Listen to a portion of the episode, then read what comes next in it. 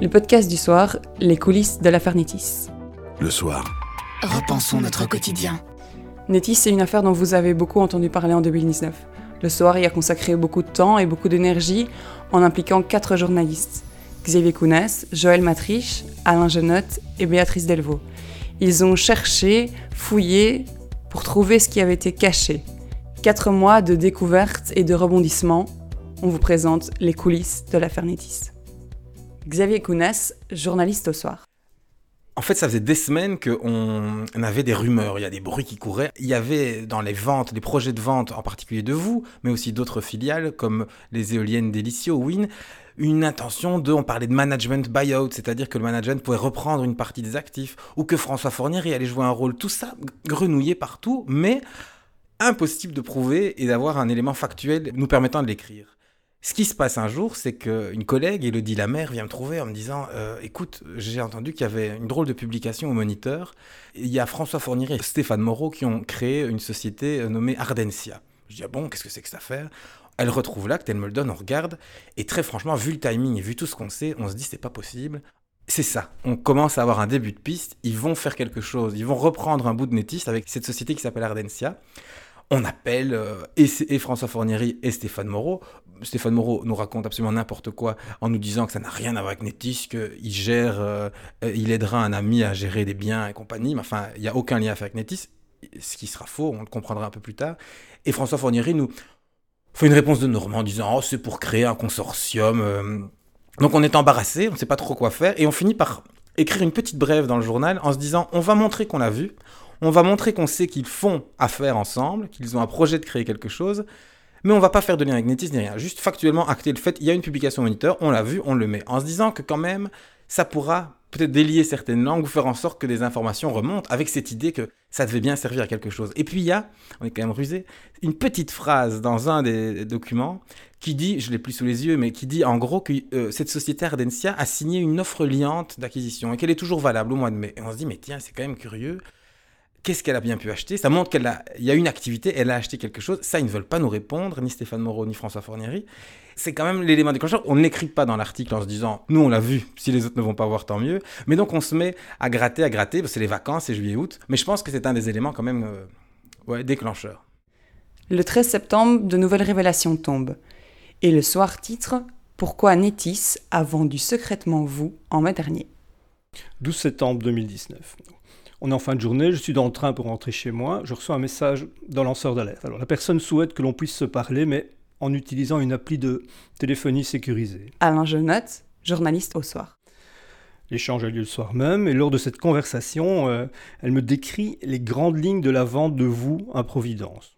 Tout y est, les pourcentages, les conditions suspensives, mais surtout, le deal a été conclu il y a près de trois mois, vers le 21 mai au nez à la barbe de la maison mère de Nettis et Nodia qui ignorent tout du deal. L'affaire ne s'arrête pas là, m'explique le, lanceur d'alerte. C'est pas seulement vous qui a été vendu, mais aussi une autre filiale de Netis, Win, qui a été cédée pour un montant très peu élevé à François Fournieri, qui est lui-même administrateur de Netis. Pour étayer ces explications, la personne me guide sur le site du Moniteur belge, m'amène sur euh, l'acte constitutif d'une société qui s'appelle Ardentia Tech, une société qui a été créée au début de l'été par François Fournieri, et dont Stéphane Moreau, le patron de Netis, est le, délégué à la gestion quotidienne. Et dans une petite phrase au détour d'un paragraphe de cet acte euh, très très sérieux qui se trouve sur le moniteur, on peut lire que on y parle d'une offre liante d'acquisition datant du 21 mai 2019. Alors directement, j'ai un contact avec mon collègue Xavier. On sait déjà à ce moment-là que la journée du lendemain va être chaude. Et puis, vers minuit, euh, la discussion reprend avec le lanceur d'alerte. Elle se poursuit euh, tard dans la nuit avec de nouveaux éclaircissements. Le lendemain matin, on décide de serrer les problèmes et de se concentrer uniquement sur la vente de vous pour ne pas tout mélanger. Même si l'information nous semble vraiment très très sérieuse et, à même d'emporter notre conviction, ça sert à rien tant qu'on n'a pas pu la recouper. Donc commence le travail de fourmi pour essayer d'avoir la, confirmation de tout ce qui nous est expliqué? Et donc, je commence à, appeler euh, tout ce que je peux trouver dans le premier cercle de Netis. Et euh, vers 2 heures de l'après-midi, soudain la pression se met à monter. Parce qu'à ce moment-là, je n'ai pas une confirmation, j'en ai deux. L'information semble vraiment bétonnée et on décide de la publier sans attendre. J'essaye d'avoir une réaction de Netis qui, bien entendu, à ce stade-là, refuse à faire le moindre commentaire. Mais je décide d'appeler également la, ministre de tutelle, Valérie Debu, pour voir, via sa porte-parole, pour voir si elle peut me donner une réaction. Et comme le matin même, le nouveau gouvernement wallon vient d'être formé, la porte-parole me dit que malheureusement, sa ministre n'est plus en mesure de réagir à ce dossier-là. Il faudra euh, demander à son remplaçant, qui est euh, Pierre-Yves Dermagne. À ce moment-là de la journée, tous les ministres sont en train de prêter serment pour le nouveau gouvernement. C'est impossible de joindre euh, qui que ce soit. On aura une petite réaction néanmoins, mais, plus tard dans l'après-midi, après la première publication du texte. Quatre jours après seulement, le soir titre Nétis, le grand déballage. Dès que l'article est en ligne sur notre signe, tout s'accélère et euh, très très vite, un CA conjoint de Nétis et, d'Enodia est convoqué en urgence pour le lendemain. Il va durer euh, toute la journée et ça va être le grand déballage. Mais même si un certain nombre d'éléments sont donnés aux administrateurs de d'Enodia, la maison mère, à l'ex-Publifin, ils sont toujours peu au courant de ce qui s'est vraiment passé. Béatrice Delvaux, éditorialiste du soir. Et le dimanche, euh, dans l'après-midi, on me téléphone, euh, moi je suis pas à la rédaction, et on me dit, euh, tu sais pas quoi, on vient d'avoir une deuxième information, il y aura aussi une vente, ils ont fait la même chose, ils sont en train de faire la même chose avec Win, une autre filiale. Et là, le sang ne fait qu'un tour, on se dit, bon là c'est plus possible, et il faut faire l'édito, parce que c'est juste, là c'est plus un cas isolé, c'est une répétition, et quelque part, ce qu'on est tous en train de se dire, mais après tout ce qui s'est passé, après la commission d'enquête, après le fait qu'ils sont sous euh, surveillance, un peu comme ils savent qu'ils doivent rendre des comptes, mais ils se fichent du monde, c'est juste pas possible. Et donc, euh, le titre de, de, l'édito sera tout simple, en fait, c'est Stéphane Moreau se permet tout, qui va enfin l'arrêter. Lundi matin, ça c'est en une du journal. Visiblement, l'édito euh, crée la panique, notamment dans la rue de Louvrex chez Netis. Et euh, je reçois un coup de fil d'une personne que je ne vais pas nommer, mais qui me dit, euh, vous savez, euh, je pense que cette personne est fâchée de ce qu'on a écrit. je lui dis, ah, vous n'êtes pas content de ce qu'on a écrit? Il me dit, non, moi du tout, je n'ai pas d'avis, mais je, je viens d'avoir Stéphane Moreau et je pense qu'il va vous appeler. Et donc l'idée est que Stéphane Moreau veut me proposer une conversation off the record, et l'idée est que Pierre Meyers, président du conseil, rencontre Xavier Kounas pour donner une interview en bonne et due forme. Bon, j'attends de voir, je préviens un peu le journal, on se dit, on se met en situation parce que c'est une journée, c'est court et il faut on ne sait pas, est-ce qu'on va avoir Stéphane Moreau Mais à l'époque, euh, à ce moment-là, c'est fou parce qu'il parle à personne, il ne se justifie jamais. C'est quand même une opportunité assez formidable et de, de l'interroger à notre façon et de le faire sortir du bois. Et donc je reçois sur mon GSM, donc je vois s'inscrire Stéphane Moreau, je regarde, je décroche, et il me dit cette phrase, il me dit euh, avec son accent liégeois, euh, Béatrice, vous n'êtes pas très gentille avec moi. Et donc, euh, je lui dis, ah, pas, pas gentil, on n'a pas pour but dans la vie d'être gentil, mais il paraît que vous voulez vous expliquer, est-ce que vous voulez nous rencontrer, etc. Donc, je lui propose, je, je mets un peu la pression pour qu'en fait, on voit tout le monde en une fois. Et euh, il me dit, bon, je vais un peu me renseigner, puis je vous retéléphone. Et il dit, on peut faire ça à Bruxelles ou Liège. Nous, dit, non, non, on vient là où ils sont, on vient à Liège. On préférait les voir chez eux que d'être en situation de se dire, ils sont déplacés pour nous, etc. Et puis voilà comment nous allons nous retrouver euh, dans cette pièce improbable où quand on ouvre la porte, enfin d'abord on nous fait attendre euh, pendant euh, presque une heure, et puis euh, on se retrouve dans cette pièce, on ouvre la porte, il y a non seulement Stéphane Moreau, Pierre Meyers, mais il y a aussi trois autres administrateurs, et finalement il y a là-dedans les trois administrateurs qui ont décidé du, du tour de passe-passe sur les salaires, ça on le saura beaucoup plus tard. Et alors, ce qui était assez cocasse, en fait, c'est qu'on était venu avec un photographe et Pierre Meyers dit tout de suite Ah non, non, pas de photo, on avait dit pas de photo. Et le photographe chez nous, très malin en fait, et dit Mais vous en faites pas, faites l'interview. De toute façon, on était venu en voiture avec lui, il devait rester avec nous. Hein. Donc il se fait oublier pendant deux heures. On a cette conversation très longue.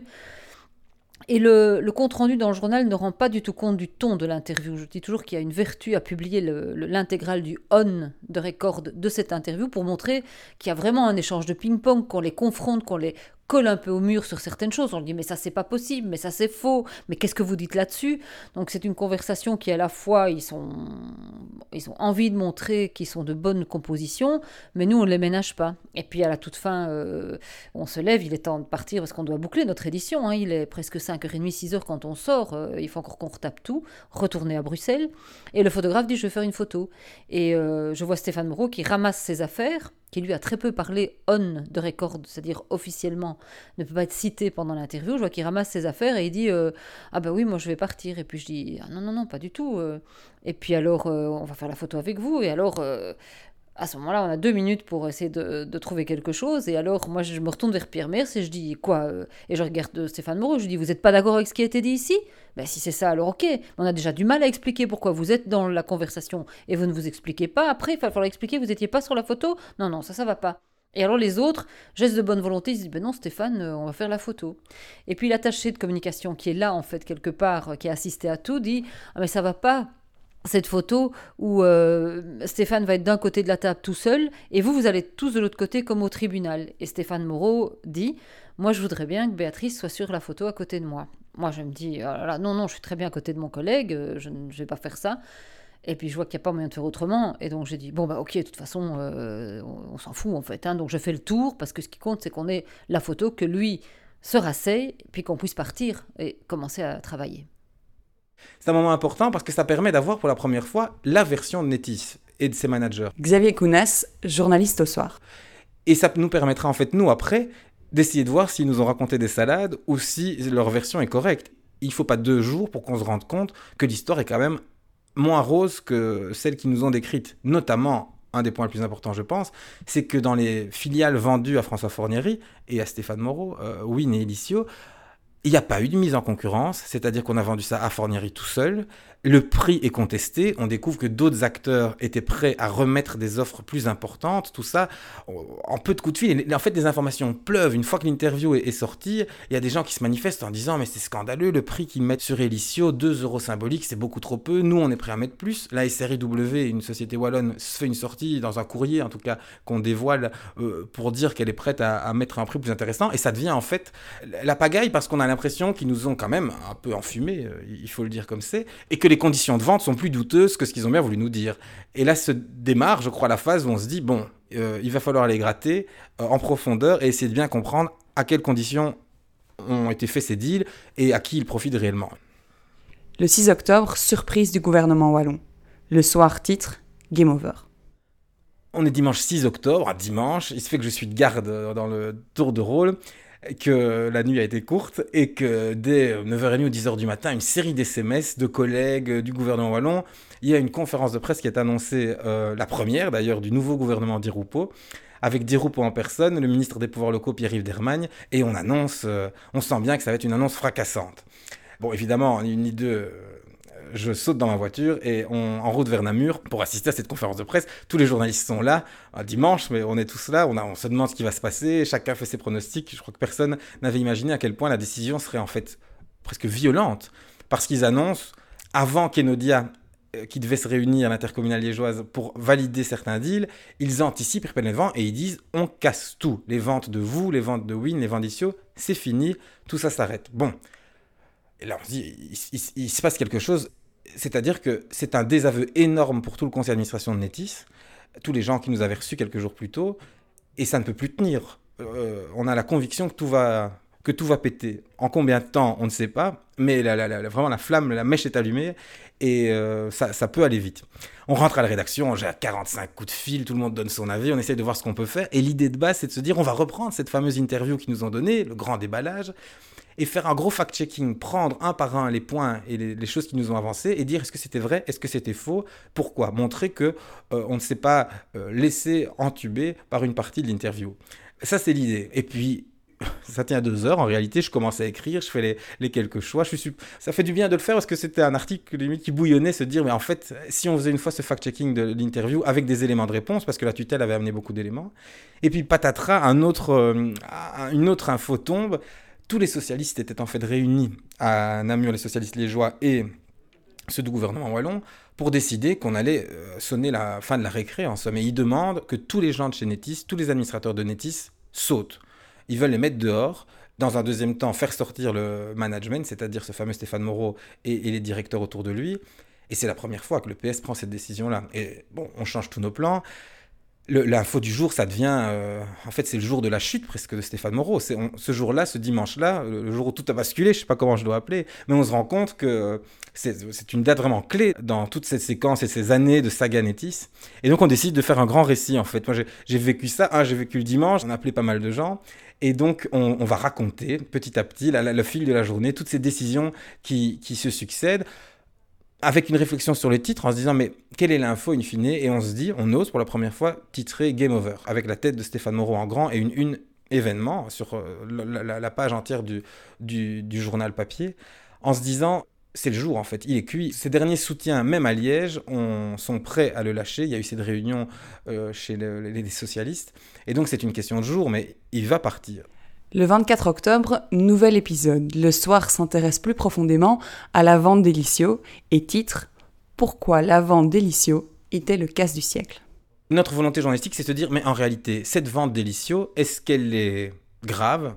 Est-ce qu'elle est conforme J'en sais rien. De euh, débroussailler en détail euh, cette vente que tout le monde considère comme étant le casse du siècle? C'est le terme qui circulait pas mal. Et donc vraiment, on a collecté des documents, on était partout, repris les avis d'avocats, les valorisations, on arrive à mettre la main sur toute une série de choses, et je dois bien reconnaître, sur beaucoup de questions, à la fois dans la façon dont ça a été vendu, dans la façon dont ça a été évalué, et cette histoire de 2 euros symboliques pour vendre Elicio, personne n'y croit, tout le monde dit, le montant est beaucoup, beaucoup trop faible. Mais on arrive à avoir 10 éléments extrêmement factuels. Pour la petite histoire d'ailleurs, pendant cette phase de recherche de documents, on reçoit un, euh, via une source, donc un document euh, qui prouve que Elicio vaut plus de 200 millions euh, en plus de ce qui est annoncé. On se dit, on tient, en fait, on, la- tient, cette preuve, on est prête à la sortir. C'est une nouvelle fois un dimanche soir de travail assez tardif. Et évidemment, comme toujours, on, appelle Netis et on appelle Elicio pour leur permettre de réagir euh, à cette information. Et là, ils tombent de leur chaise. Enfin, on a quand même l'habitude de les appeler vu qu'on avait déjà sorti pas mal d'infos. Mais là, vraiment, on sent qu'il y a quelque chose. Stéphane Moreau directement nous dit Vous allez vous tromper. Je pense que je ne comprends rien au document que vous avez. Voyons-nous, parlons-en. Ne publiez pas ça direct. Et on est sensible à ça. On se rend compte qu'il y a un risque de faire une erreur. Bon, on pensait le document sérieux. Mais on se retrouve donc deux jours plus tard, convoqué en urgence euh, avec différents journalistes du soir et, et les experts, de, enfin Stéphane Moreau et Paul Hayes, le directeur financier, à discuter de ce document. Joël Matriche, journaliste au soir. On n'a on n'a pas montré no- notre document, on a décrit ce qui était dedans. Et eux sont allés. Enfin, Stéphane Moreau s'est levé, il nous, a, enfin, il nous a montré, il a ouvert une farde, il nous a montré le même document avec une valeur de, je pense, 265 millions, 270 millions inférieure. Qu'on a eu des doutes sur le nôtre, il est allé, levé, il est allé prendre la farde d'un autre administrateur de la société. Il a encore ressorti la feuille qui était identique et euh, qui montrait des chiffres contraires à, celle, à la feuille que nous, nous avions. Donc voilà, finalement, on a décidé de ne jamais sortir ce document. A- on l'a vu, il a quand même circulé un petit peu dans d'autres journaux, en tout cas, pas mal sur Twitter, avec des chiffres dont, à mon avis, peut-être qu'on ne saura jamais s'ils étaient vrais, s'ils étaient faux. Et puis, euh, une fois que cette histoire du faux document, euh, voilà, on laisse tomber, on ne publiera jamais rien, en fait, jamais une ligne sur cette histoire du faux. Xavier Kounès, journaliste au soir. N'en reste pas moins toutes les questions autour d'Elicio. On arrive à collecter toutes des informations et il y a 10 points, 10 points qui nous semblent véritablement suspects dans cette vente d'Elicio. On est prêt, on écrit l'article, mais franchement, on passe allez, 10 jours à, construire, à chercher tous ces éléments, à les recouper, à se baser sur des documents, sur des choses très précises, pour ne pas les citer des sources anonymes ou des choses un peu boiteuses. Et hum, le jour où on est prêt à sortir, le, texte est écrit, euh, il est prévu pour le lendemain matin, il est quasi 22 heures de mémoire. Je reçois un SMS sur le quai de la gare, dans le train qui va vers euh, Liège. Et J'apprends qu'il y a un accord, que François Fornieri va céder et qu'il est prêt à rendre Win et Elicio à Nétis. Qu'il n'y aura pas de combat, qu'il n'y aura pas la guerre. Ils enterrent en fait la, la- la hache de guerre et il rend les actifs. On se dit, mais mince, c'est pas possible, ça chamboule tous nos plans. Nous qui avons prévu cette grande histoire sur Elicio, pourquoi Elicio est le casse du siècle? Voilà qu'on se retrouve avec une hard news qui tombe le soir. On a 30 minutes pour boucler le journal papier. On met en ligne évidemment le plus rapidement possible un article. De toute façon, on reçoit un communiqué de presse officiel de François Fornieri qui reconnaît avoir cédé les actifs. Euh, les nouveaux Netis, Renaud Whitmer, le nouveau manager, confirme ça. Donc c'est très simple, il n'y a rien à vérifier. On a les infos. On publie très rapidement un article et puis on se dit bon mais qu'est-ce qu'on fait de notre grande enquête en fait sur ce sur Elicio? Et la ruse est très simple. Euh, certains ont dû se dire comment est-ce qu'ils ont travaillé si vite ou dans la nuit. Euh, mais en fait, tout était prêt. On s'est juste dit, on a un angle génial, un rebond génial sur l'actu. C'est qu'on explique tout ce qui avait de problématique dans ce deal délicieux. Donc on change un tout petit peu l'introduction en disant François Fornery a renoncé au deal et on va vous expliquer pourquoi ce deal était problématique, pourquoi il a renoncé. Et on change une seule chose, si ce n'est le chapeau, le titre, qui devient pourquoi Elicio était le casse du siècle. On met de l'imparfait au lieu de mettre le, présent. Et ça nous suffit. Et franchement, on a le lendemain, je crois, une pièce qui a été reconnue même par certains confrères, euh, qui est assez originale et sur lesquelles on sentait qu'on avait, voilà, qu'on avait bossé et qu'on avait vidé, je crois, en tout cas une grande majorité de cette question, euh, des soupçons sur la vente d'Elicio. Dernière grosse séquence de l'année, les indemnités. Le 15 novembre, le soir titre La machine à cash. Joël Matriche, journaliste au soir. Le jour où le management de Netis est licencié sans indemnité, donc euh, Stéphane Moreau, Paul Hayes et Bénédicte Bayer, on apprend dans la journée avec Alain Xavier que euh, s'ils ont été licenciés sans indemnité, c'est notamment parce qu'ils ont déjà touché de l'argent précédemment. Donc on passe la journée, une bonne partie de la soirée à essayer de vérifier déjà l'info elle, est corroborée par au moins deux sources. On essaye de savoir combien, dans quelles conditions, etc. Mais bon, ça, on ne parvient pas à rassembler les informations qu'il nous fallait, ou en tout cas pas avec assez de sûreté. Et donc, on décide de publier ce premier papier qui, euh, en gros, je pense, c'était euh, Stéphane Moreau a déjà touché le pactole, quelque chose comme ça. On parle en tout cas déjà à ce moment-là de plusieurs millions et on se dit qu'on y reviendra le lendemain ou le surlendemain en donnant les éléments, euh, les éléments nécessaires, en toutes les précisions utiles. Et en fait, il nous a fallu un mois pour les rassembler. Donc pendant un mois, oui, grosso modo, on a travaillé à trois pour essayer de savoir ce qui avait déjà été perçu par l'ancien management, à quel timing et dans quelles conditions. On a compté, on a contacté une soixantaine de personnes. Il y en a quelques-unes à qui on a envoyé 10, 15 SMS qu'on a appelé 5, 6, 7, 8 fois. Euh, ce qui était assez frappant, c'est qu'on avait chaque fois des, euh, des explications qui se contredisaient. On avait des versions tout à fait différentes, même au sein, même au sein du CA, du CA de Netis, alors qu'ils étaient censés être autour de la même table, avoir entendu les mêmes explications, consulter les mêmes documents ou ne pas consulter les mêmes documents. Et malgré ça, on avait des, versions qui étaient souvent contradictoires. On nous a raconté beaucoup de mensonges, on nous a donné beaucoup d'approximations. Et donc là, on a eu de la chance parce qu'on euh, a une rédaction en chef qui nous a laissé travailler, même si je pense qu'elle qu'elle commençait à s'impatienter. Mais donc on a pu travailler trois, entre trois semaines et un mois. On pensait qu'on allait avoir les bons chiffres dans les jours qui suivaient. Et puis on a entendu parler de 6 millions, de 8 millions, de 9 millions. On a décidé de rien faire paraître.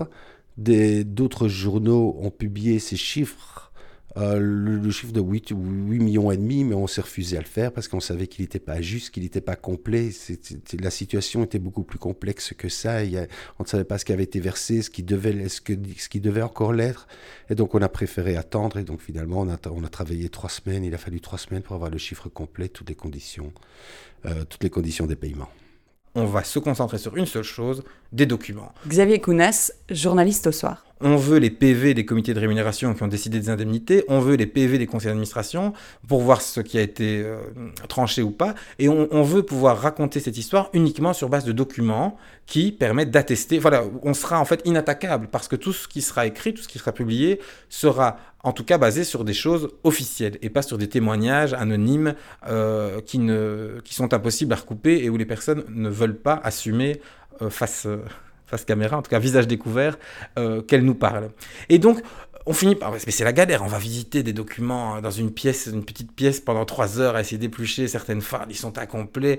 Enfin, c'est une... Euh, euh, toujours trois jours de négociation pour essayer d'avoir droit à arriver à un bout de document, qu'on nous envoie un bout de chapitre. on découvre qu'il y a une forme de PV secret. Alain Genotte, journaliste au soir. Et soudain, on se rend compte qu'il y a un chaînon manquant.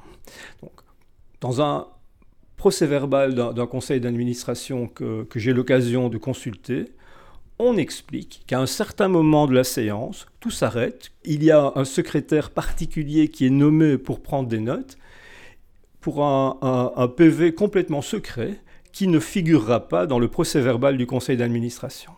Et ce PV, en fait, on se rend compte en, interrogeant les uns et les autres que euh, ben, personne ne l'a vu il semble complètement inexistant. Il y a, la mention de, son existence dans, le procès verbal, mais C'est un vrai document fantôme que aucun administrateur n'a jamais vu, la plupart n'en ont même d'ailleurs jamais entendu parler. Ce PV secret, c'est en fait la dernière pièce du puzzle qui nous manque. C'est euh, l'élément qui nous permettra de dire qui a touché combien d'euros et à quel moment. Et ce qui nous permettra en fait, je pense, de réconcilier les différentes versions de tous les interlocuteurs qu'on a euh, questionnés depuis le début de notre enquête. Sauf qu'on n'arrive pas à mettre la main dessus et on n'y arrivera pas euh, pendant des semaines. Donc on change notre fusil d'épaule et on essaie de trouver une nouvelle stratégie. On sait qu'il y a un nouveau management chez Netis et que lui étudie évidemment cette question des indemnités euh, versées à Stéphane Moreau et aux anciens dirigeants. Et donc évidemment, il doit faire la lumière là-dessus, il doit faire un rapport au gouvernement wallon. Et il y a un rapport qui se trame. Donc il y a d'autres personnes qui ont accès à l'information et de nouvelles personnes qui ont accès à ces chiffres. On finira par trouver une source qui se dira prête à nous transmettre les informations, mais euh, en nous demandant d'être encore un peu patient parce que les chiffres ne sont pas définitifs cette source, on la bétonne bien, et euh, le jour où le, euh, le, rapport est prêt, où on sait qu'on peut l'avoir, eh bien, on finit par obtenir tous ces chiffres qui nous manquaient, et on décide de publier en réalité euh, notre article en deux temps. Un premier article très factuel qui dit simplement qui a touché combien et quand, voilà le montant des indemnités, un peu plus de 18 millions d'euros. Et on se dit qu'on a en fait la bonne pièce après pour rebondir 24 heures plus tard on publie cette, euh, cette enquête, hein, on peut, je pense, vu le temps euh, consacré, on peut appeler ça une enquête, les, trois semaines de travail où on explique en réalité tout ce qui a guidé euh, ces paiements, qui les a choisis, qui les a décidés, qui savait, qui ne savait pas. Toutes ces questions sont abordées et puis avec notamment une découverte, c'est qu'on a payé en réalité deux fois, en deux fois les montants. C'est une des pièces qui nous manquait pour euh, recoller les différents bouts d'histoire qu'on avait pu euh, compiler. On ne s'est peut-être pas dit à un moment qu'il était possible de, ne pas verser une fois des indemnités, mais qu'elles repassent une deuxième fois sur la table et qu'on décide une deuxième, manière de les, de distribuer. Une fois qu'on a mis tout ça, voilà, on sort notre, notre bébé, notre projet sur lequel on avait quand même pas mal bossé, et je crois que ça fait un bien fou le jour où c'est publié l'un des enseignements de toute cette affaire Netis pour notre métier de journaliste, c'est que je me suis rendu compte que il était possible, dans une rédaction d'un quotidien généraliste, de dégager plusieurs personnes sur une longue période pour faire de l'enquête, et que cette enquête trouvait euh, un, écho, euh, ou en tout cas beaucoup d'intérêt du côté du public, même lorsque on s'est attaqué à des textes plus, euh, techniques, comme celui concernant le, le, le, casse du siècle délicieux dans les retours que l'on a eus, on s'est rendu compte qu'il y avait euh, un public qui attendait ce genre d'articles un peu plus élaborés, qui demandait aussi beaucoup de, beaucoup de préparation. Et c'est, euh, je trouve, extrêmement rassurant pour euh, notre, notre job de journaliste pour l'avenir. Merci de nous avoir écoutés. Le soir continue évidemment à s'intéresser à l'Infernitis. Retrouvez tous les prochains épisodes sur le site du soir et sur l'application mobile. Le soir. Repensons notre quotidien.